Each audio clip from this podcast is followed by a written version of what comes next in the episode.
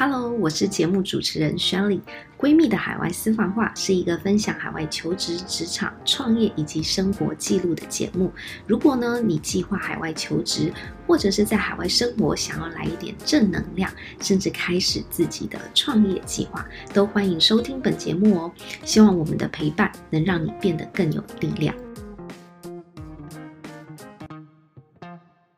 你现在收听的是《闺蜜的海外私房话》，我是节目主持人宣丽。哇，今天呢已经是七月的第一周了，然后觉得二零二一年好像过得特别的快。怎么一转眼就下半年就开始了？那刚好七月四号也是美国这边的国庆，所以呢，很多人都利用这一个假期，然后出去外面郊游。那我觉得这个时间也是一个蛮好的时间点，去检视你下半年的一个计划。那谈到上一期呢，我们邀请到 Gary 跟我们分享他在做这个电商的整个的心路历程。那在今天这一集呢，我们会做更多的一个分享，就是说，假设今天呢，你也有兴趣去做亚马逊的电商，或者是电商相关的 project 的话，那我们可以怎么做呢？到底怎么样个性的人比较适合做电商？然后 Gary 也会给大家怎么样开始去做准备。所以呢，今天的内容我觉得对于如果接下来你想在下半年去开创自己另外一个小小的事业的话呢，也许今天这一集你也可以参考一下。那我们就继续来听 Gary 跟我们的分享。刚刚讲到你们产品这个销路不好的的例子嘛，我就想到说，像现在很多人创业的时候，刚开始这个前期阶段，他可能会有很多的支出，不管是他采购的成本，然后甚至说广告费用啊，或是其他 promotion 找网红这些费用，然后发现就是说可能会出现一些亏损，就是你还是有卖，但是。你的收益没有比你的支出来的多，就会开始评估说，哎，那这样子我到底该不该继续做下去？我不知道，就是你对这一部分你是怎么看？就是你会怎么去设定这个停损点？如果说啦，这个产品，我自己觉得未来还是有机会的话，那就算它第一批货，就算它一开始是亏损的，哎，我觉得其实都没有关系，我还是会继续卖哦，至少我看得到它一个成长的轨迹吧。但如果说是第二种状况，就是可能我们一开始在卖这个产品，我们就发现说，哦，它对于啊未来的前瞻。呃，前瞻性没有这么的好，可能它的成长曲线没有这么的漂亮，或者它已经停留在可能一直在一个可能一天才不知道六到十组，然后一直都没有成长的这种状况之下，那如果未来可能也不会好转的话，我就会倾向的把手上现有的货全部都卖掉，那就是不要再继续进这一个产品了，因为毕竟它这个产品对于你来说就是一个支出大于收益啊，持续出现亏损的东西嘛。如果真的卖不好的话，我会觉得说那就是。摆在仓库，让他慢慢买完就好了，不要再继续的诶投入资金进去进下一批货的。嗯，就像我刚刚说的嘛，假设你跟朋友合资，那一个人出个十五万台币，那就是这十五万台币做完之后，诶就退场，就不要继续做了。但这是最差的状况了。如果还有一种状况是，可能你现在卖了，诶应该说你上架亚马逊了。但你东西还是完全卖不到，你可能一天才卖给一组，哦，这种状况是最惨的状况了吧？就是你完全几乎没有办法卖。那其实我也提供另外一个小方法给大家参考啦，哦，就是你可以去找很多小小的这种微网红合作，他的粉丝数量可能就是一两千个人这样，你去找这些跟你相关、跟你产品比较相关的这些微网红去合作，然后你东西就是把这些产品就送一送。免费提供给他们，然后请他们去拍个照，然后去 po 文，然后帮你去亚马逊上面留个评价，那你就把最后的这些产品货给诶送给他们。哦，那这也是最后一个方法啦。那哦，就是我之前遇过蛮多厂商的，哦，可能他们一开始也是卖得很不好，然后工厂都要面临倒闭了，他们最后就是靠了这个微网红合作的方式，最后莫名其妙就把他们的产品给做起来了。哦，所以说我觉得这是一个最后，如果说你真的。在亚马逊上面你也卖不好的时候，我可以做的一个操作。嗯嗯嗯，你刚刚讲到，其实在这个整个过程当中，其实真的会遇到很多大大小小的问题。但是那个最重点的部分，其实就是看你，你一定要想办法去解决这件事情。你觉得整体而言呢，就是如果今天大家想要去做这个亚马逊，你会给他们怎么样的一个建议？嗯，甚至说刚开始的话要做什么基本的一准备？我觉得这个微创业当然是还不错啦。我说以亚马逊来讲，那我自己也是倾向说，就是可以先兼职来做这样。那我先回答前面有提到的，给这个电商创业人什么样的建议好了。那我觉得你如果要成为一个创业人的话，我觉得不管是不是电商啦，你一定要有一个概念在心里面，就是你不能不知道你现在要干嘛哦，你不能可能你没没有事的时候，你脑中就一片空白，不知道现在要干嘛。如果不知道现在要干嘛，久了之后，你你现在这段时间哦，你就会拿去打电动，或者是就会去拿去追剧，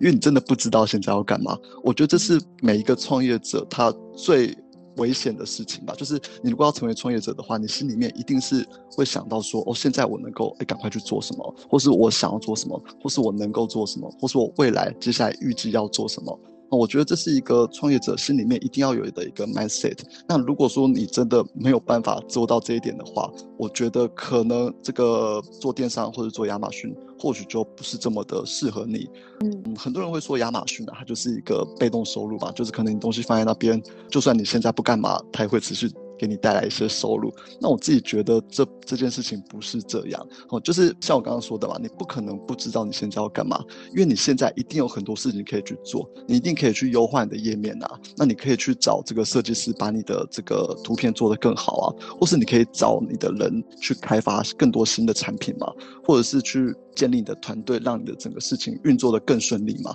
所以其实是有很多事情是可以让你再去把它做得更好的。再来就是亚马逊，其实它有很多东西都是要你去持续的做学习的。哦，我觉得不管是亚马逊或电商啦，它跟传统产业不太一样的地方是在于说，哦，你只要一年或者甚至是半年，你没有去做学习，你没有更新你的现有知识，哦，其实你很容易的就会被你的后辈给超越。哦，我觉得这是一个非常可怕的点，嗯、就代表说你你现在不知道要干嘛的时候，至少你还可以去做学习哦，你还可以去看说哦，到底接下来，诶市场的趋势，或者是有没有有什么新的行销方式是可以做的。那我觉得这是一个嗯电电商人要做电商的一个非常重要的一件事情。所以刚刚听 Gary 讲完，其实第一部分很重要的就是你自己一定要有一个行动力，然后还有呢。另外一部分就是电商真的变化很快，你要自己保持自己不断学习的心。哎、欸，没错。然后特别是如果说，像我刚刚有推荐说大家可以做这个兼职嘛，先从兼职开始。那我觉得特别是对于兼职的人，你对于你自己的这个，哎、可能每天下班你要做的这些事情，你要有所规划。哦，就是你要有办法每天回家之后，你就可以开始去，不管是你要去学习，不管是你今天下班回家之后，哎、欸，预计要做。一些什么事情哦？其实这对于兼职的人来说是非常非常重要的，就是你要好好的把握你每个下班的这些时间嘛。那我自己会觉得说，哎，兼职的人是比较好的，有两个原因啊。那第一个就是，当你兼职的时候，其实你是有稳定的金流进来的嘛。就是你在工作的时候，可能哎，老板的薪水啊。那当你有稳定的金流进来的时候，哦其实你面对可能失败的这种得失心才不会这么重嘛。哦就像我刚刚提到，就是其实亚马逊真的不是像可能很多老师讲的，你进去就一定能够嗯挖到金矿这样哦。很多时候其实都是会面临失败的。那当你有稳定的金流的时候，其实你的得失心才不会这么重嘛。你才会对于你的这个创业，或者是你对于你现在喜欢做的这件事情，更有一个嗯热忱在啦。我觉得这是第一点。那第二点是，其实做这个亚马逊。嗯，它是有很多的一个等待的时间哦，包括你可能开发产品啊，可能就要一个月或两个月，然后可能你工厂打样又要一个月，然后可能你工厂制造又要一个月，那可能你海运从中国出到美国又要一个月，然后上架可能又要一个月哦，所以其实。中间的这些等待的时间是非常非常多的。那如果说你开始从第一件产品开始做的话，其实你会发现说，哦，好像中间等待的时候，可能就不知道要干嘛。特别是像可能你一开始已经先花两三个月把 YouTube 上面的这些东西都学习完之后，我可能短暂时间你也不知道这段时间要学习什么了。所以当这个时候发生的时候，其实是。嗯，当下会觉得蛮蛮煎熬的呢。那不如你就是用兼职的方式，然后持续在公司工作这样。哦，那这是我觉得我的想法啦。然后等这个第一件产品看起来是有办法持续成长，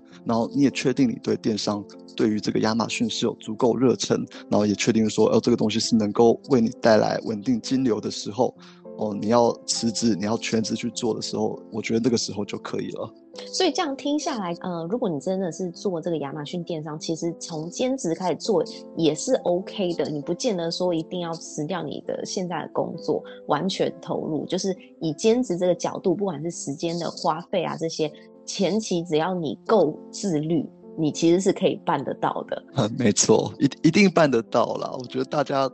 现在这么多斜杠青年，然后一个人可能做个四五份工作啊，那你可能一个人才进一个亚马逊工作，那这算什么？就之前不管是跟朋友聊啊，或者是跟一些读者聊，他们其实大家都会想做一些什么事情，可是我觉得最终想做，但是真的没有做，其实真的就是你的自律的能力，因为很多人就是会觉得说，我每天已经工作好不容易下班了，我就是要放松。所以我觉得大部分很多时候，大家会有想做，但是没有做，其实就是欠缺一个动力。这些动力可能是你觉得你的生活现在过得真的是太痛苦了，你想要做一些转，真的会让你必须做改变的那个时刻，我觉得才会有这动力嘛。然后我觉得这当然也是考验到你自己的自律能力，目标是在哪里。我这一点其实蛮重要的。那我就想接下来继续连续刚刚的问题哦，像 Gary 现在已经做了大概快三年的时间，可以跟我们分享一下，就是因为你现在是全职做，你可不可以跟我们大概分享一下你这个全职的日常生活大概包含是什么？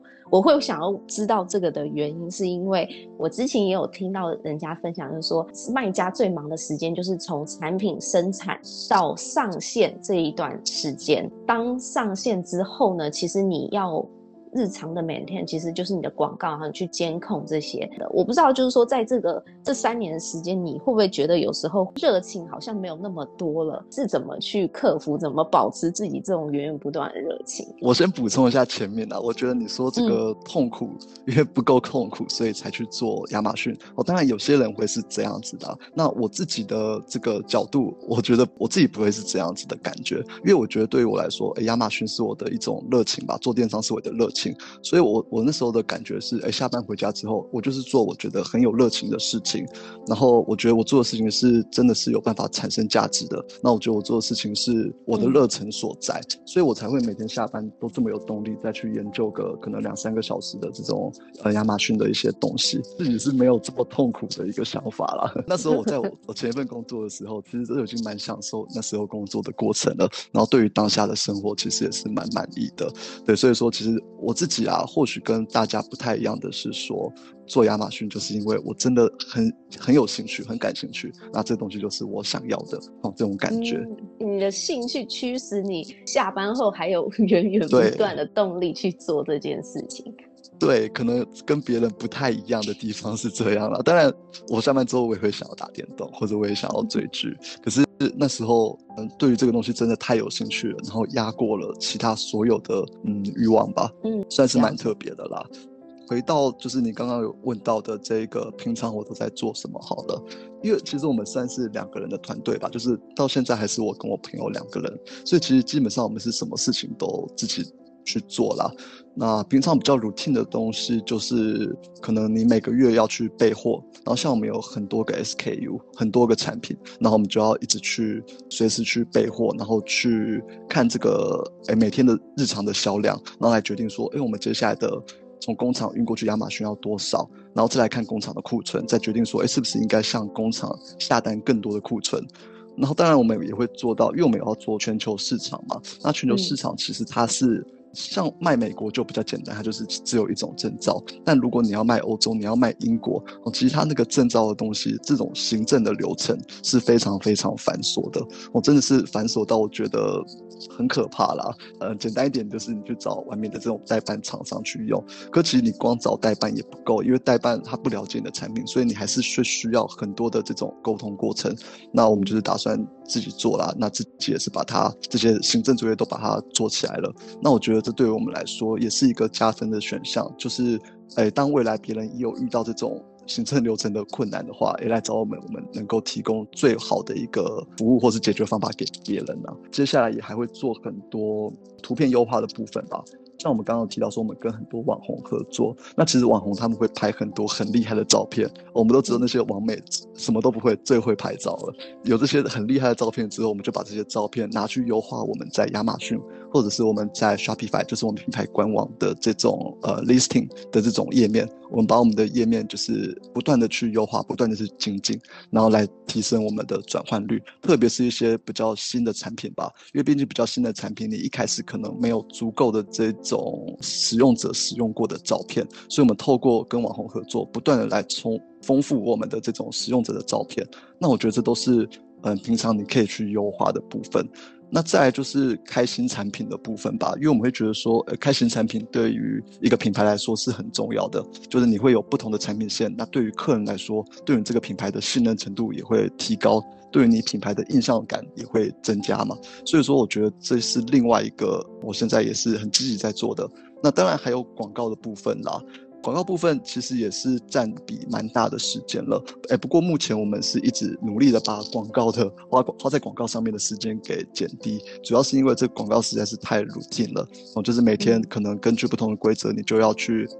调升你的竞价，调降你的竞价，所以这个其实也是蛮有趣的，就是我后来跟我的朋友，呃，我们两个自己也开发了一款我们的这个广告的软体，就是广告调整这个竞价软体。就是我们很简单，就是下载亚马逊的，它有一个广告的呃 bug report，就是把你的这个所有的数据一次下载下来。那我们透过我们这个软体去跑，把我们要的规则、要的演算法都把它放进去之后，哎，跑出来一份新的 report，我们再把这个 report 上传到亚马逊，来达成说让这个过程比较自动化，我们就不需要再花很多的时间去去优化我们。嗯对，没错，像我们自己产品这么多，我们关键字这么多，我们一个关键，诶，一个产品的关键字可能就两三千个，我不可能一个一个慢慢的去调整，所以说我们就是透过这种比较自动化的方式来去做啦。其实很多东西都这样，就是我们很喜欢去找一些比较新特别的工具，比较能够达成自动化的工具来减低我们的 loading。好，那我觉得这是一个可能你接下来做稳定之后，你蛮需要去。思考的一件事情啊，因为毕竟不可能什么事情都是你一个人去哎、嗯欸、手工把它做起来嘛，哦，那这是另外一个东西。讲到说如何保持这个热情，好了，我觉得这个热情可能对我来说，可能一开始就有热情了，当然是这样嘛。嗯，那后来因为也会做到很多 routine 的东西，不管是。调广告，不管是整理库存，那对我来说，我的想法就是，哎，我做这些事情是一直都有在产生价值的。举例来说，可能我补货，我补了这些货，哎，让前台有东西可以卖，那消费者买到我的东西，他们喜欢我的产品，他们呃，因为我的产品而让他们的生活变得更方便、更便利。那我觉得这就是一个我在产生价值的一个作为。我只是用着一个不同的方式。在帮助他们去产生更多的这种价值，那我觉得这对于我来说就是我的热情所在，因为我知道我每一刻我都是在努力的为客户做更多的事情，那我就 enjoy 这种感觉，我会觉得说，哦，现在做的东西就是我想要做的东西，现在做的东西就是对的东西，那这个热情在于说你要持续的不断的去学习新的知识嘛，因为你要不断的去学习新的东西之后，你才有办法提供更好的东西。给予你的这个客户，你才有办法去 reach，去触及到更多的可能你的潜在客户，然后让这些潜在客户也有同样的嗯权利或者同样的机会来享受你的产品，来让你的产品能够让他们的生活更便利嘛。那我觉得这都是一个呃产生价值的过程吧。所以就是虽然很多事情都是很 routine 的，但我觉得只要你有了这种产生价值的感觉，其实长久下来，哎，这种东西也是会变成你的一个热忱所在。嗯，而且我觉得就是你刚刚说很好，就是除了就是产生价值，你卖东西不是纯粹只是为了赚钱，而是你觉得你真的对这些消费者有需要，他可以买到使用到你的商品，这产生的价值。然后我觉得还有一个很刚刚你讲的，我很喜欢的就是说。其实有很多 routine 的事情，就是包含你自己在创业的时候，尤其刚开始，你们像现在，即便你们已经算是非常稳定了，你们两个人其实要做非常非常多的事情，甚至一些 routine 的事情，你们每天还是要碰。但是你会把它变得比较更加的自动化，去节省你们的时间，非常非常的重要。我觉得在这个过程，包括你们自己去研究这个软体啊，其实也是自我精进的一个过程。照你们刚刚描述的这个状况，我是觉得说真的不会没有热情，因为你一直都在学习，有学习东西，你自然就会有那个成就感。对，没错，而且。我来讲一个关于这个软体的小故事好了。嗯，其实当初我们做这个软体，最主要不见得是为了我们自己啦，主要是因为市面上其实也有很多这种呃广告自动化的软体，只是他们的价格真的太高了。所以我们后来做这个软体是觉得说，哎，除了我们自己可以用之外，大家很多这种中小型的卖家，或许他们也可以用很低廉的价格来买我们这一套软体。等于说，他对于他们这种呃中小型卖家来说，他们不需要花很大的钱去购买，嗯、呃，市面上有的这种自动化软体。那对于他们的一个公司的发展或是呃营运来说，也会有比较好的规划啦。那那时候就觉得说，我们做这件事情是。呃，又回到刚刚的，可以产生更多的价值的，值，所以我们才有很认很热忱的这个心态去做。然后那时候蛮有趣的是，我记得是这个软体是在我们今年吧，今年的那个新年的时候，因为农历新年的时候，其实工厂那边他们都放假了嘛，然后其实你也不知道当下要做什么，所以我们就农历新年大概呃五五到六天的时候，就把这一套软体不眠不休把它给做出来，因为反正那段时间真的。你也不知道干嘛，然后就是真的是一直都在做这个，对啊，所以其实我们很快的就把花了大概五六天的时间，把这套软体的整个架构给全部的哎，在那段时间定出来哦。然后之后我们也有跟亚马逊有合作啦，就是亚马逊那边有一些。广告的课程，他会找朋友或者找我们去上课，这样。那我们就是想说，哎，可以专门办一个跟这个亚马逊广告相关的课程，把我们这些这一个呃 Excel 的软体的这一背后的概念、背后的逻辑、背后的演算法，全部把它教学给所有的人知道。那当他们真的来上课的人真的了解了我们这套背后的逻辑的时候，他们对于我们的产品才会想要买嘛。那我觉得对于他们来说也是一个很好的过程吧，就是他们真的可以学这个广告背后到底应该是要怎么操作，而不是说呃可能只拿到一个广告自动化软体之后你就让他自己去跑。应该是要让你真的去学习，真的知道说这个东西背后是怎么样去运作的。我觉得这样会比较好。那这是我们另外一条路。了解，可不可以也再跟我们讲一下你未来自己对这个电商的规划？然后我觉得刚开始你们做电商的时候，可能也没有想到，呃，今天会发展成这样子的一个。规模现在已经算是蛮稳定了。你们对未来有没有一些期待？你们在电商这一条路大概想要怎么样？有更多的规划？我们自己的五到十年规划，我觉得这边可以分成三点去讲。第一点是亚马逊内部的状况，那就是我们会希望说不断的扩张我们自己的产品线啦。因为毕竟就像我刚刚提到的嘛，我们一个品牌最好就是能够把整个品牌完。的产品先去把它完整化，可能诶，假设我们是卖小朋友的东西，那小朋友从头到脚，我们都希望把他的这个东西给做起来。哦，那这样的好处，另外一个就是能够增加你的品牌能见度嘛。哦，可能你小朋友买了你的这个，诶，小朋友的帽子，那他可能诶就看到你的小朋友的袜子，哦，等等的。我觉得这可以增加你的品牌曝光。那我觉得这是一个品牌未来一定要做的事情，嗯、就是扩张产品线。那当然，我们也会跟，我们也预计要跟亚马逊去合作一些东西啊。那包括亚马逊他们内部有一些比较特别的方案，是可以来，呃，让你去。产生更多的一个曝光，哦，那这是我们会继续去加深跟亚马逊的合作，哦，那这是第一点。第二点的话是我们做这个自己的品牌官网，我们用这个 Facebook、用 Google Ads、用 Google Shopping 的这些方式。就是比较偏向亚马逊站外的方式去投放广告，然后把这些人导入我们的这个我们的自有官网，然后让他们在自有官网上面做下单。哦，那目前我们是有在做这样子的东西啊，只是目前它的占比还没有这么的高。那所以接下来五到十年的规划，我觉得以一个品牌来讲，你要做到官网的 SEO 算是蛮重要的东西。我就等于说别人搜寻你的品牌或者搜寻跟你的品牌产品相关的东西，哦，其实他们是可以在估 Google 的页面上面就找到你了。那我觉得这是对于一个客人来说，他会比较信任你的品牌啦，就增加这个品牌的信任度。官网的话，我也会希望说能够在台湾市场也来做一个这个台湾市场的官网。那主要是因为我们现在的产品基本上都没有在台湾卖哦，因为台湾他们就是没有亚马逊嘛，所以我们之前就是想说比较懒啦，就因为毕竟你要自己在台湾设立官网。然后你要在台湾做这种很多的行销活动，其实这个难度算是非常高的。像我之前有加这个烧麦研究所，不知道大家有没有听过？其实上面有很多这种电商的专家，我觉得他们真的都很强。然后我就觉得说，哇，台湾的真的是人才辈出。你要在台湾的市场杀出一条血路，其实真的是蛮困难的。但我觉得这是我自己。我觉得未来五到十年会希望能够来尝试看看的一个事情，然后就是做这个台湾市场。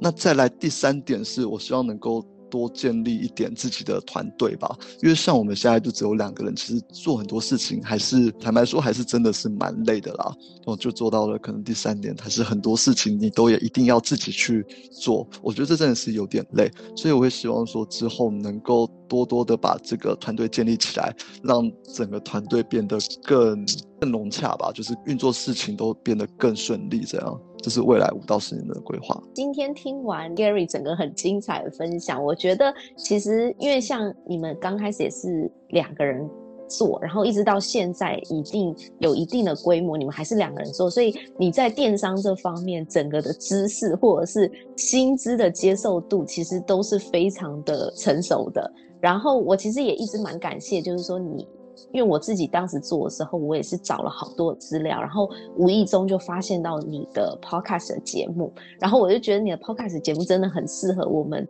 这些亚马逊就是刚进入的这些新手，可以是一个很很不错的一个参考。而且我觉得台湾来讲，其实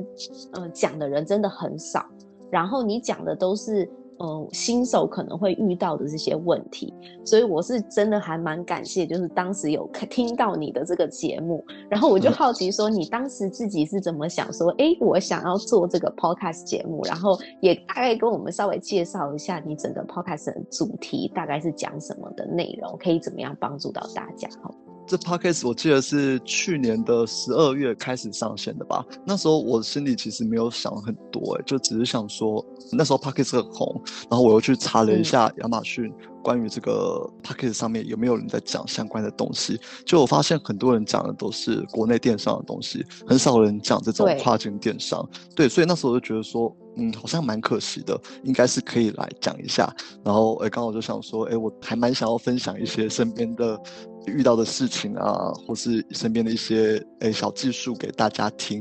最主要也是希望说，就像我刚刚说的嘛，我换了六份工作，一直都找不到自己很喜欢的东西，直到接触了电商之后，我才发现说，哦，电商原来这么有趣。那途中我也分享过这个电商东西，可能分享给我身边的朋友，或者是到一些小公司有去，就朋友邀请我去做一些小分享，然后我发现。哇，其实大家对于电商的这个呃热忱都还蛮高的，他们都很有兴趣，然后会一直来发问。我觉得这是一个很不错、很有。很很好的一个现象啊，所以我就觉得说，哎，那我是不是能够来录一个节目，来特别来讲一些关于这个，不管是亚马逊或者是品牌电商相关的东西哦，所以那时候才来录这个节目，希望说可能让更多人能够看到电商有趣的一面，然后看到电商，哎，觉得也觉得电商也很有趣，然后也会想要一起来参与。然后，就算你可能之前跟我一样都没有任何其他工作上面的电商相关的经验，你也能够来尝试来做这个电商。那我相信啊，不可能只有我觉得有趣，我身边这么多人都觉得有趣。所以说，你是第一次听到电商，我相信你也很有机会会觉得这个东西是很有趣的。真的，所以我觉得今天这一集呢，如果大家嗯开始想要做一些自己的副业，然后可能一直听到近期来讲，大家一直在讲这个电商，如果你是有兴趣的话，其实我很推荐在 Podcast 搜搜寻跨境电商聊起来，可以先听一下，就是 Gary 在讲嗯亚马逊这一块，然后还有近期来讲，其实你也更新很多关于如果要做品牌这一块的话，可以怎么开始做，我觉得都是一个蛮好的资源。所以今天呢，我们非常谢谢 Gary 来跟我们分享享他的心路历程，然后包含他怎么开启这个电商创业的，还有一些实际做这个亚马逊的一个经验的分享。那我觉得更多的。实操类型的这个亚马逊的这个技巧，可能就是要到他的节目去听了。那我们非常谢谢 Gary 来我们节目，然后给大家这样子的一个建议。那我们今天的节目就到这里，我们下次再见喽，拜拜。